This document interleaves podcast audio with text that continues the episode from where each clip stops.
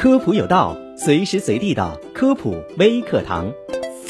似乎就是从这两年开始，西兰花在抗癌的道路上越走越远。一直有文章说西兰花是抗癌之王。最近，西兰花上了科学杂志。哈佛的科研团队发现，西兰花等十字花科植物当中有一种天然分子可以抑制肿瘤的生长。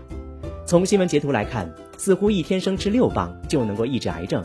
也就是说，每天生吃不到六斤的西兰花就可以把癌症控制住，有这样的好事吗？事情可不是这么简单的。今天我们就详细的来说一说，西兰花当中真的有抗癌成分吗？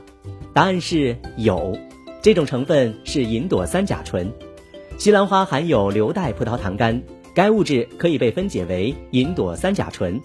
同属于十字花科的蔬菜，如卷心菜、羽衣甘蓝等，也含有该成分。银朵三甲醇通过重新启动抑癌基因，恢复基因组自身对原癌基因的监视功能，来实现抗癌。说的通俗一点是这样的：人的细胞里都有抑癌基因，专门防止癌变。但癌细胞内有一种很不友好的酶，专门压制抑癌基因。西兰花里的抗癌成分可以把这个很不友好的酶给干掉，然后抑癌基因能够重新起到作用，这癌细胞就没法再嚣张了。